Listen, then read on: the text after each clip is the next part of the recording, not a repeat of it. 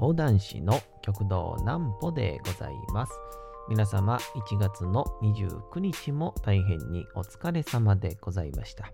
お休みの準備をされる方、もう寝るよという方、そんな方々の寝るおともに寝落ちをしていただこうという講談師、極道南歩の南歩ちゃんのおやすみラジオ。このラジオは毎週月曜日から金曜日の23時から音声アプリサウンドクラウド、Spotify、Amazon Music、Podcast にて配信をされております。えそして皆様からのお便りもお待ちしております。お便りは極道南歩公式ホームページのおやすみラジオ特設ページから送ることができます。内容は何でも結構です。ねえねえ聞いてよなんぽちゃんから始まる皆様の日々の出来事や思っていることなどを送ってください。えー送ってくださったご希望の方にはなんぽちゃんグッズをプレゼントいたしますので住所、お名前もお忘れなくと、えーいうことでございましてね、えー1月の29日もお疲れ様でございました。さあ、そんなこんなでですね、もう1月も配信というか、おやすみラジオは今日が最後になるんですかね。えーもう来週の月曜日はもう2月になってますから、いやー、今年もね、もう1ヶ月が経ちまして、まあなんかこう1ヶ月の感じ的には、まあなんでしょう、えー2020年のまあちょうど4月5月ぐらいのね、速さな感じではなかったですが、まあなんとも言えなくちょっと寂しい感じと言いますかね。えーなんとか少しずつ感染者も収まってほしいなと思う限りでございますけどもですね、えー今日はそんなこんなで、ちょっとね、有益な情報なんかね、えーお伝えしようかななんとも、えー思ったりもしておりますが、ともしかしたら途中で、えー違うテーマが出てくる可能性もあるというですね、今日も皆様、えー早めに寝ていただけたらと 思います。それでは、こちらのコーナーに行きたいと思います。行きましょう。なんぽちゃんの明日は何の日？さて、えー明日が1月の30日でございますね。さあ、1月30日は何の日ということでいきましょう。3分間電話の日ということで、1970年1月の30日、公衆電話から市内通話の料金が3分10円、10, 10円で3分に、えー設定されたことにちなんで制定された記念日ですと。えーそれまでは料金が1通は10円であったりとか、えー時間は無制限でしたと。えー料金は1通は10円で時間は無制限でした。えー電話機自体が各家庭に1台ではなく商店や集会場に設置されその地域で共有して使われていた時代、えー市外へ通話可能になったのも1968年くらいからのことだったため、えー物珍しさから長時間電話が後を絶たなかったそうだと。そのため、急を要する時など必要な時に電話が使えないとのクレームが頻発したため、時間制限が設けられることとなりましたということで。いや、でも、そうですよね。なんかあのー昔、なんか、昔、そのなんだ、えー電話交換局みたいな、いわゆるその、なんて言うんでしょう、えー僕の家から、えー例えば、なんとかさんの家にかける、A さんの家にかけるときに、今やったらね、えー直接その家にダイヤルをかけるんですけど、昔は、えーえー真ん中の電話交換局のところにかけて、で、その交換局の人が、えー A さんのところに、えーなんとかさん、なんとかさんから電話来てますよって言って、えー間を取り持って、で、えーそれじゃあつなぎますね。どうぞ、みたいな、そういうような電話やったって、この前誰やったかな？新聞社の方に聞きましたかね。うん、昔はそうやって連携取ってたんや、言うて。まあ、そんな時代もあったんですね、言いながら。えーまあ今の時代はね、本当に、もういよいよ、携帯電話も、えー1000円か、1000円払えば、もう無料通話プランがね、えできないとこなんてないですし、えー、むしろ、まあ、LINE ではね、これはまあ、インターネットのね、こう、なんていうんでしょう、モバイルデータは、もちろん使いますけど、まあ、もちろん電話したらね、一瞬で、えー、電話が永遠とできるというそういうようなものですから、いやいやいや、本当になんか、時代が変わるなんて言葉一つでは、えー、終わらないんですけど、まあこれでも本当そのうちね、どっちに進んでいくんでしょうね。あのー、今こうね、えー、改めてこう、人と対面するのが画面になりましたし、で、画面になって、で、電話自体も、もう、なんて言うんでしょう、このもう耳に当てる人も少なくなってきたと言いますか。で、まあ、理想はね、おそらく、あの、Apple Watch みたいな時計で全処理できるようになれば、最高なんでしょうね。うん。肩凝らないですしね。うん。携帯からなんかこう、ビヨーンってね、ビヨーンってこうなんか、画面みたいな出てきて、それ触ったらいけるみたいになればね、うん、もう、いわゆる、なんていうんですか、スマホ首ってのは生まれないですよね。うん、あの、有名なスマホ首ね、肩こるやつ。まあ、あれにもならないですから、まあそんなわけで、えー、どういうような今後進化するかも楽しみでございますけどもね。さあ、お次でございます。今日はですね、なんとね、ものすごい語呂合わせが出てきたんですよ。えー、旅中の日。語呂合わせにちなんだ記念日、旅中の日。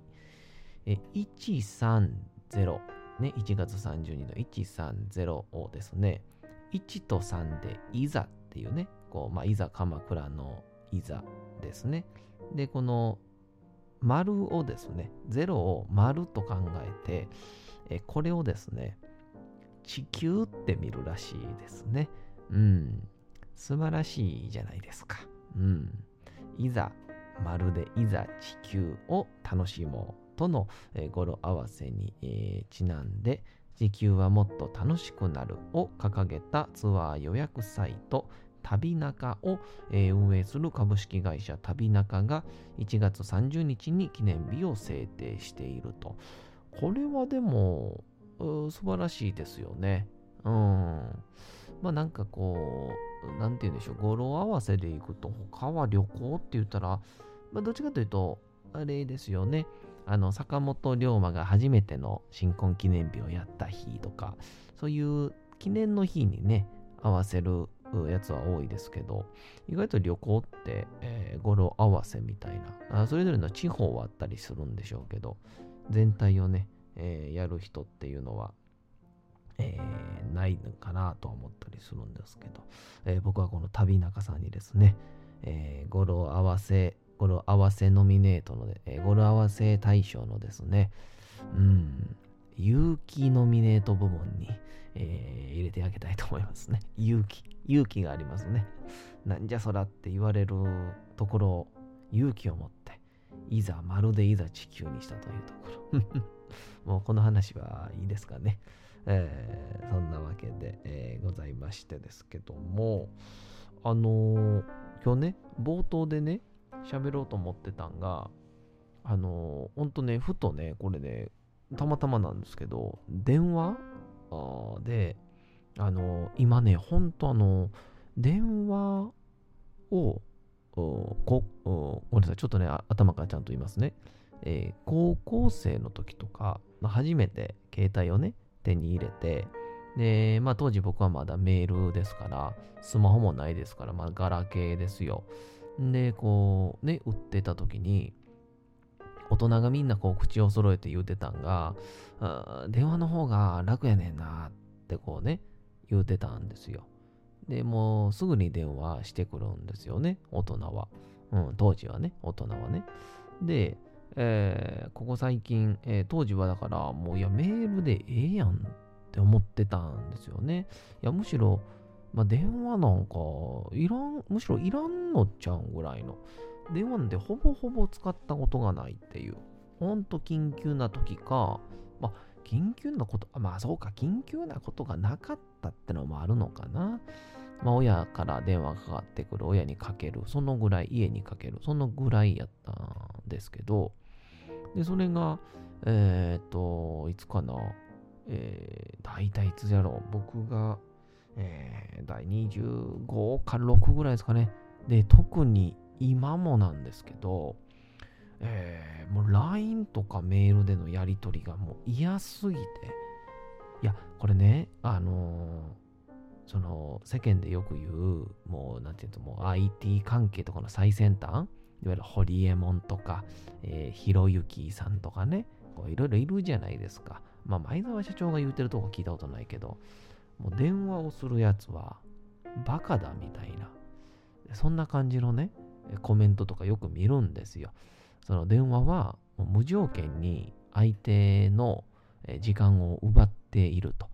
こうメールだったら、まあ、例えば好きな時間に開けるし、えー、まずこれが電話にが必要なことなのかどうかもまずは確認をすると。うん、で、その上で、本当に大事なこと言ったら電話しましょうよっていう。そうじゃないと、もう電話ってのは出ざるを得ないからっていう。で、出てしまったら、まあそれむやみにね、切ることもできない。まあそれ上下関係とかね、先輩後輩やったらすまんなって言って切れるんでしょうけど、まあむしろ目上の人に対しては、それはもちろん切れないから、えー、相手の時間を奪うから、えー、電話するやつはバカだっていう、メールで絶対に済むはずやって、えー、言うてたのに対してね、僕も勝手全くのところ、えー、逆方向にね、今ね、走ってるんで、僕ももしかしたらおじさんの道歩んでんのかなと思っちゃうんですよね。これね、どうなんやろうと思って、僕今、例えばまあ、なんで LINE がこう、LINE とかまあ、メール、いわゆる文面でこうね、やり取りするのが苦手かっていうと、なんか、で、電話でうまく伝わったなっっていうことと、ほぼ同じ内容なのに、メールだとなんか意外とちょっと揉めたというか、なんやろ、こう、認識の違いとか、えそんな言い方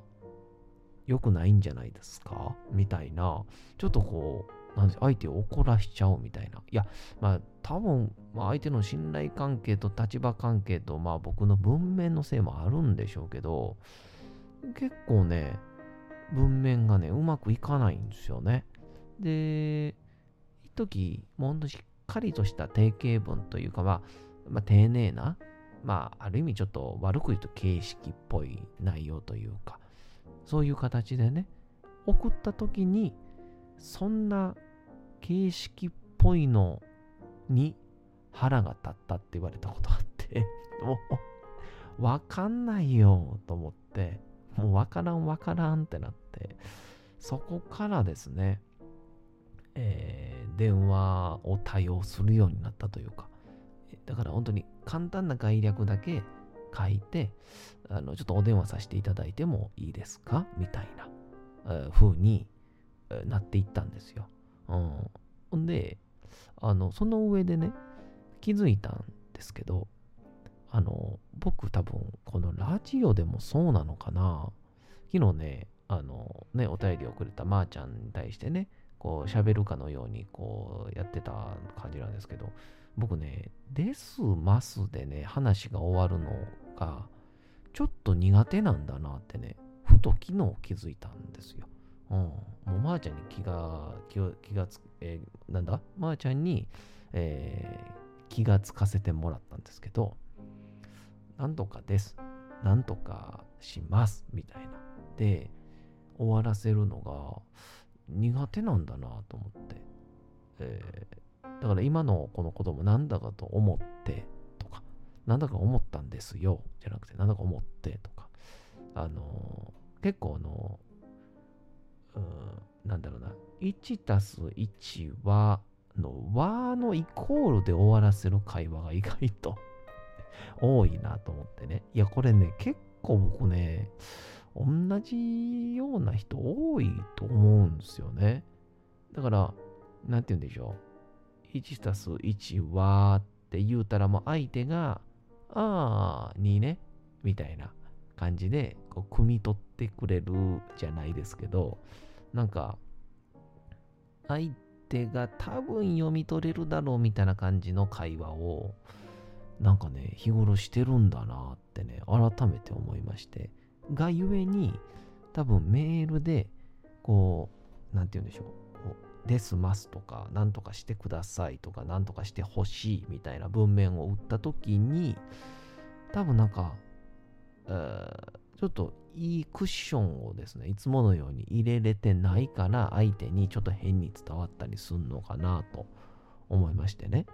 うん。で、これもう一個ね、こう考えたんですけど、僕のこうね、友人の中で、まあ知り合いの中で、日頃から、なんていうんですかね、あの、まあ、なんていう言葉ね、難しいんですけど、あの、すごいストレートに言うと、えー、ちょっとアホなやつ？で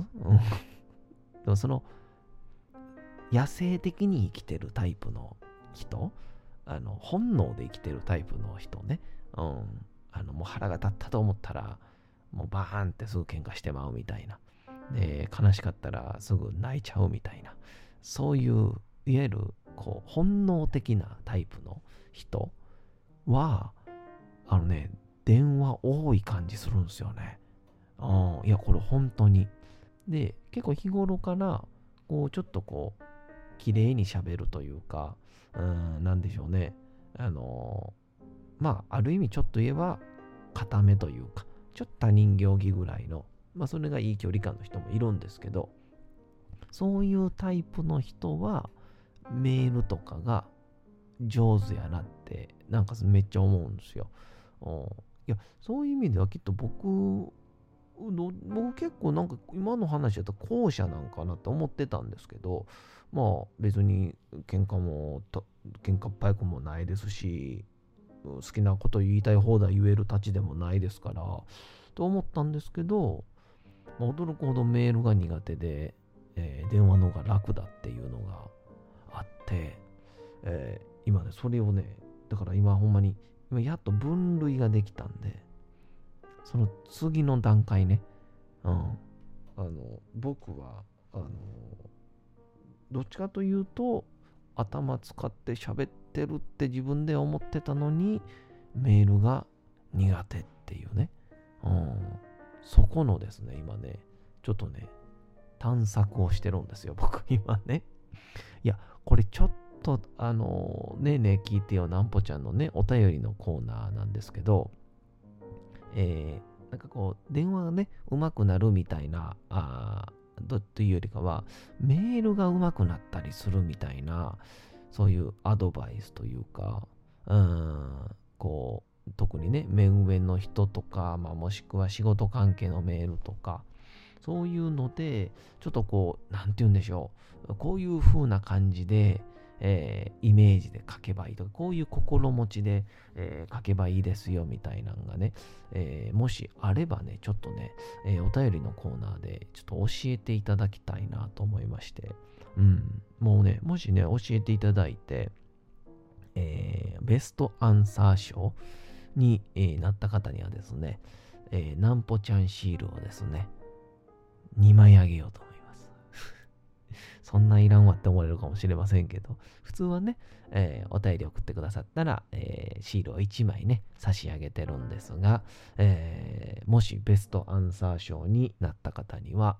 えシールをですね、2枚あげようと思いますんでね。うん。まあ、え自分の携帯と、え自分のパソコンにね、貼っていただけたらと思います。あの Mac のね、リンゴのところにね、貼っていただけたらと思います。そんなわけでございまして、なんかつらつらと今日はあのー、僕がメールが苦手で電話の方が楽というちょっとおじさんになりかけた話をいたしましたが、もしかしたらこれお便り次第では続く可能性がございます。よろしくお願いいたします。お次のコーナーに行きましょう。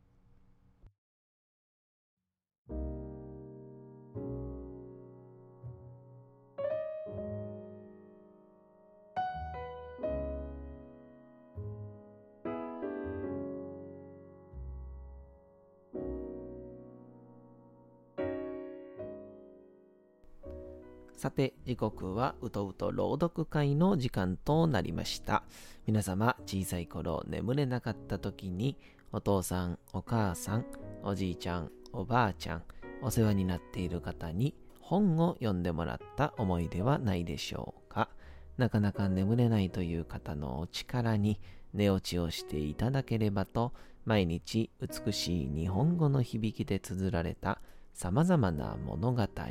小説をお届けしております。えー、さて本日もお読みいたしますのは芥川龍之介の花でございます。さあ、全知内具というですね、えー、唇か顎あたりまで垂れている鼻をコンプレックスに持ったお坊さんがですね、えー、その弟子があこの鼻を小さくする方法を、えー、見つけました、えそれがですね、熱湯でお湯を、え鼻をひたすら、え茹で上げるという、え、さあ茹で上がった花はどうなったのか本日その続きでございます。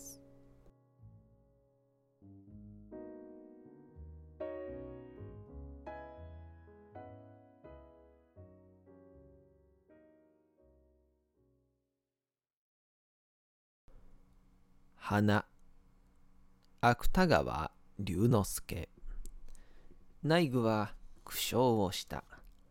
これだけ聞いたのでは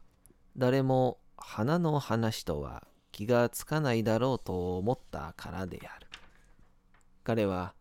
熱湯に蒸されて飲みのを食ったようにむずがゆい。弟子の僧は内具がお敷の穴から鼻を抜くとそのまだ湯気の立っている鼻を両足に力を入れながら踏み始めた。内具は横になって鼻を床板の上へ伸ばしながら、弟子の僧の足が上下に動くのを目の前に見えて見ているのである。弟子の僧は時々気の毒そうな顔をして、内具のハゲ頭を見下しながら、こんなことを言った。伊藤はござらぬかな？医師は、せめて踏めと申したで。じゃが、伊藤はござらぬかな？内具は首を振って痛くないという意味を示そうとした。ところが、鼻を踏まれているので、思うように首が動かない。そこで上目を使って弟子の僧の足に赤切れの切れているのを眺めながら腹を立てたような声で糸はないてと答えた。実際、鼻はむずがゆいところを踏まれるので、痛いよりもかえって気持ちのいいくらいであったのである。しばらく踏んでいると、やがて泡粒のようなものが鼻へでき始めた。いわば毛をむしった小鳥をそっくり丸焼きにしたような形である。弟子の僧はこれを見ると足を止めて一人のごのようにこう言った。これを毛抜きで抜けと申すでござった。内具は不足らしく頬を膨らせて黙って弟子の僧のするなりに任せておいた。もちろん、弟子の僧の親切がわからないわけではない。それは分かっても、自分の花をまるで品物のように取り扱うのが不愉快に思われたからである。内具は信用しない医者の手術を受ける患者のような顔をして、不詳不詳に弟子の僧が鼻の毛穴から毛抜きで油を取るのを眺めていた。油は鳥の葉の茎のような形をして、四分ばかりの長さに抜けるのである。さて、本日もお送りしてきました、なんぽちゃんのおやすみラジオ。改めてにはなりますが、このラジオは毎週月曜日から金曜日の23時から音声アプリサウンドクラウド、Spotify、Amazon Music、ポッドキャストにて配信をされております。えそして皆様からのお便りをお待ちしております。お便りは極道南歩公式ホームページのおやすみラジオ特設ページから送ることができます。内容は何でも結構です。ねえねえ聞いてよなんぽちゃんから始まる皆様の日々の出来事や思っていることなどを送ってください。えー、送ってくださったご希望の方には、なんぽちゃんグッズをプレゼントいたしますので、住所、お名前もお忘れなく、お休み配信、YouTube ともどもにチャンネル登録をよろしくお願いいたします。えー、というわけでございまして、1月の29日も大変にお疲れ様でございました。明日も皆さん、街のどこかでともどもに頑張って、また来週月曜日にお会いをいたしましょう。なんぽちゃんのおやすみラジオでございました。それではおやすみなさい。すやすやすやーん。